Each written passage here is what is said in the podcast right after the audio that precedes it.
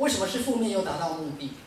那它负面的意义是让你从今天开始去改变你的方向，还是它的目的是让你去看到，当你一个习性你没有去调整的时候，最后就是看到那个负面，还是那个负面它满足了你某部分的自我否定，包括你对自己的一个自我摧毁的自我预言的实现。